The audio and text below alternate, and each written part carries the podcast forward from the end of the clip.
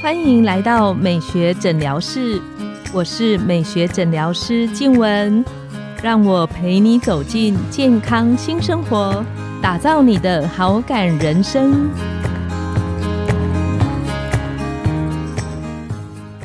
Hello，各位听众朋友，大家好，我是你们的主持人静文，欢迎来到美学诊疗室，跟着黄医师聊健康，懂保养。过年的时候，大家有没有觉得哇哦，吃了很多大鱼大肉？那吃这么多肉，我自己常常在想。到底应该怎么样才可以平衡自己身体里面的健康？什么酸碱值的平衡这一类的问题？那我不知道线上的听众你自己是不是一个爱吃肉的人？像我自己啊，是一个吃超多肉的人。但是我比较特别的是，我也很喜欢吃青菜。我都不是用碗装青菜，我是用碗工 那种大的碗工在装青菜吃。但是吃青菜到底对身体有什么好处？今天我们邀请到了侯怡珍营养学。博士来跟大家聊聊，吃菜原来真的能提高免疫力。那侯博士呢？他是台北医学大学保健营养学系的博士，有十六年准医学中心丰富的临床营养经验。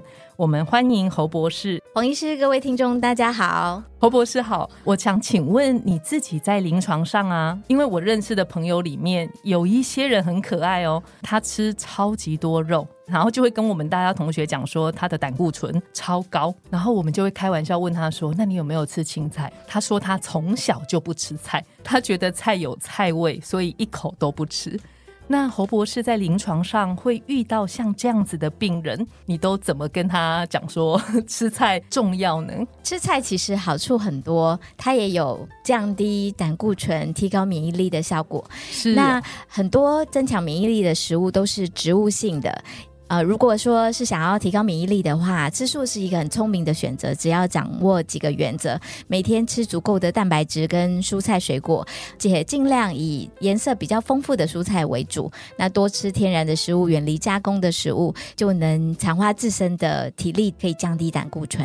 是，我觉得这中间有一点点困难的是，就是我记得在疫情时间啊，中间确实有一些文献，它有说菜的分量吃的比较足够，像你刚刚讲的，它会提升我们的免疫力。那这个是真的有证据显示是有关系的吗？对，吃素其实可以增加免疫力，其实是因为里面有比较多高浓度的多酚类胡萝卜素啊、纤维素、维生素 A、C、E 以及叶酸、铁、钾、镁等等的。那这些的营养素可以强化免疫力，它也可以预防高血压，然后对抗发炎、减少氧化压力以及降低心血管疾病并发症的一些风险。那临床上会不会有遇到，比方说你在门诊啊，跟病患喂教，跟他讲说吃青菜。菜的好处，请他多吃。可是他回答像我的朋友讲的，他觉得菜的味道太重，所以他一口都不敢吃。这个有什么可以教朋友突破的方法吗？蔬菜的话，其实我们呃是建议每一餐大概吃一个碗大小的，就是符合我们的标准。是。那么，因为蔬菜其实有非常多的种类，像我自己早餐的时候，我会吃大番茄或者是小黄瓜，这也是蔬菜。那么我通常都是把它。切好之后，搭配不一样的蘸酱，比如说你可以搭配像是油醋酱，那或者是你喜欢的味道，这样子来调整它的味道。那中午跟晚上的话，通常就是会吃像是叶绿色的蔬菜啊。那有时候大家不喜欢吃这样颜色的蔬菜，其实像是最近很便宜的，像高丽菜，其实也是一个方法，不一定要长得很绿的那个才叫蔬菜。所以蔬菜的种类很多，大家可以。分散着去选择，这样子一定会选择你喜欢的，或者是用不一样的烹调方式去调整它的味道。我博士讲的这个方法非常好，就是可能我一开始还不习惯青菜的特定的味道。但是可能透过不同的酱料的搭配，也许会让一开始比较排斥菜味道的朋友比较好入手。我想线上的听众朋友啊，有些人可能会想问的是：如果家里的小孩不吃绿色青菜，那应该强迫他吃 还是？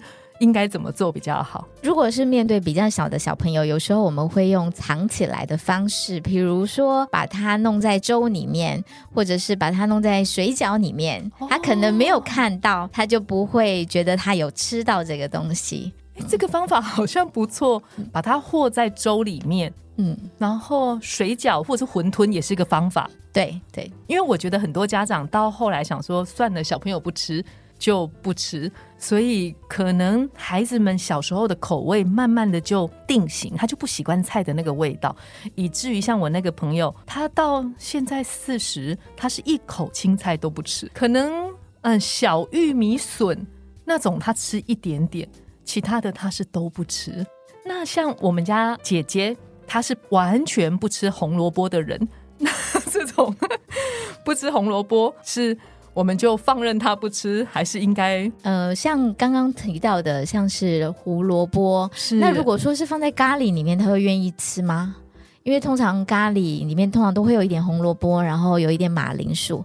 那如果是像这样子的状态的话，有时候小朋友就会愿意，或者是他像呃什么时候会有红萝卜？有时候三色豆里面也会有红萝卜，是这种的时候，他们可能也就会稍微比较愿意一点点。嗯，就不要让整道菜看起来都是红萝卜，他们可能就会想要把它挑掉。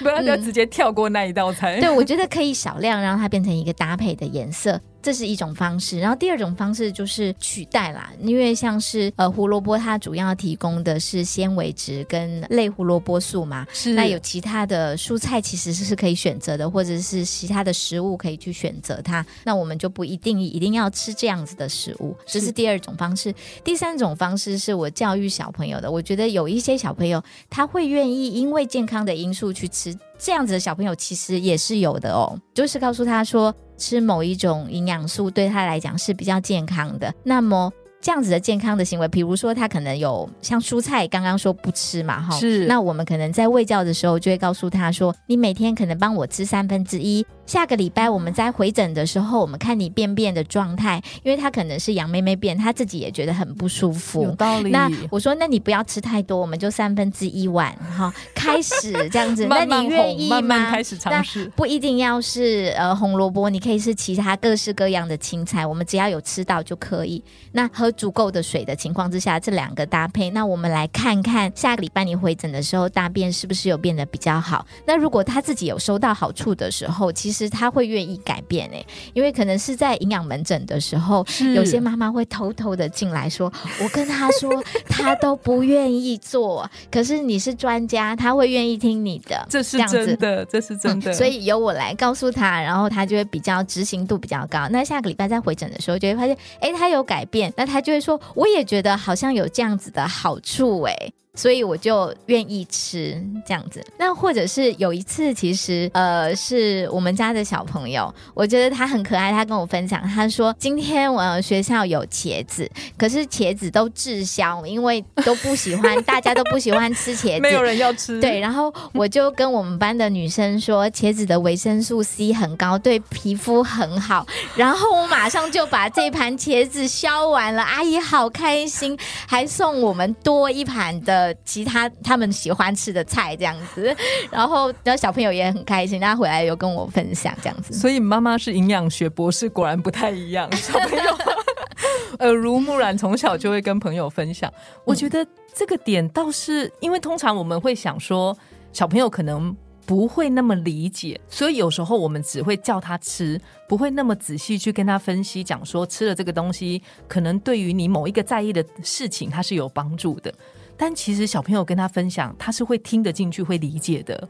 对这个我也觉得很特别。我是想说，哎，试试看营养教育，让他们觉得说，你不要 focus 一直 focus 在那个食物好不好吃，或或者要把那个专注都一直只是想我喜不喜欢，他觉得他好不好吃这样子。对，你可以 focus 在他可不可以带给你一些好处，然后这些好处平常你可能很困扰的，或者是你很期待达到的。那如果他们有感受到这样的好处的时候，他们其实会愿意改变。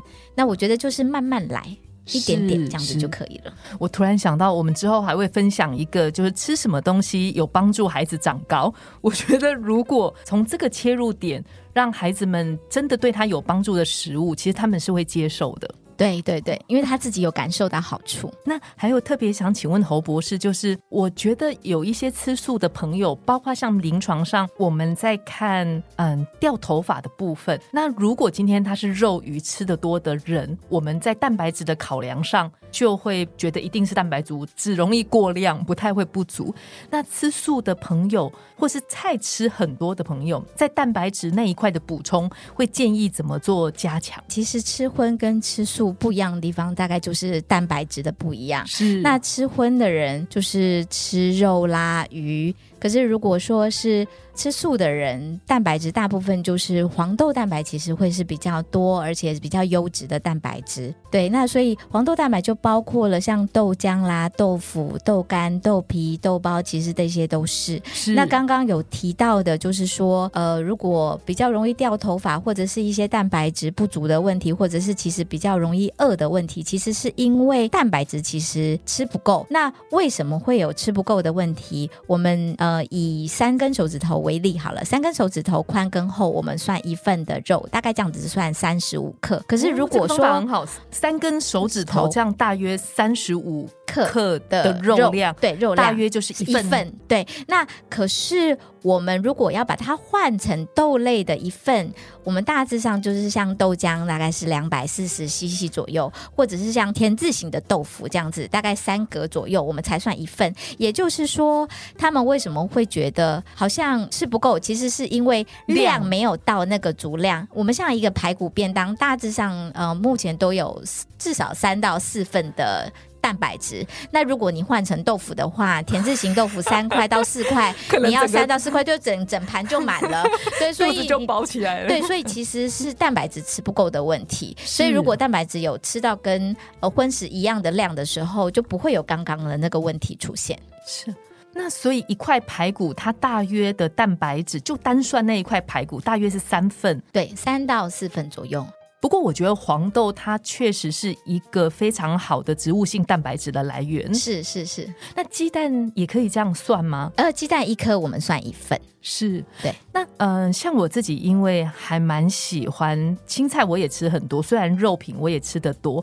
黄豆我自己本身很喜欢，但唯独有一个问题，就是有一些朋友肠胃如果不是太好的人，他吃黄豆类容易胀气。那像这样的朋友，他蛋白质你会建议他怎么去补充？应该是说只有豆浆比较容易胀气吧，因为它有皂素。那其他的黄豆制品就稍微有一点点加工成分，像是呃豆腐、豆干、豆皮、豆包，其实胀气的程度非常非常非常的低。是。对，所以黄豆或是像那个，有时候我们去吃日本料理，它有那种腌制类的黑豆小物，那个黑豆也算蛋白质。对对，也是也是，对，也是的。那可不可以请侯博士教我们线上的听众，如果今天我吃，比方说黑豆或黄豆类，那嗯青豆也算蛋白质吗？就是毛豆，对不起，毛豆也是蛋白质。那它怎么去计算它的分量？如果通常不太会计算的话，我们简单的算啦哈。那当然有我们营养学比较复杂的算法。那如果简单的算，你可以用自助餐的汤匙，大概两个汤匙左右，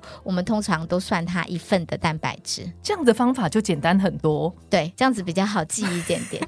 对，当然有大有小，可是呃，general 来说，这样子计算其实是 OK 的。是那一般的人就是，比如说你是六十公斤的话，你一天就是需要吃六份的蛋白质，我以为更多，这样子会比较好记一点点。是是，哦对然后所以就简单的记法是这样子。对，如果你是五十公斤，一天就是吃五份的蛋白质，一整天，一整天一整天，以天为单位这样子。对，所以通常吃荤食的人都会吃的比较多一些些，因为他们都会超过他们需要吃的量。那因为呃素食的体积比较大一点点，所以呃他可能就没有吃到那么多的足够的蛋白质量，所以他就很容易饿，然后就会以为说吃素都会吃不饱这样子。那最后想要请问侯博士，就是在吃素吃菜的朋友里面，有没有特别是哪些行为是比较 NG，你要提醒大家注意的？嗯，其实吃素跟吃荤其实是都是要注意的大重点，就是要注意六大类食物都要有吃到。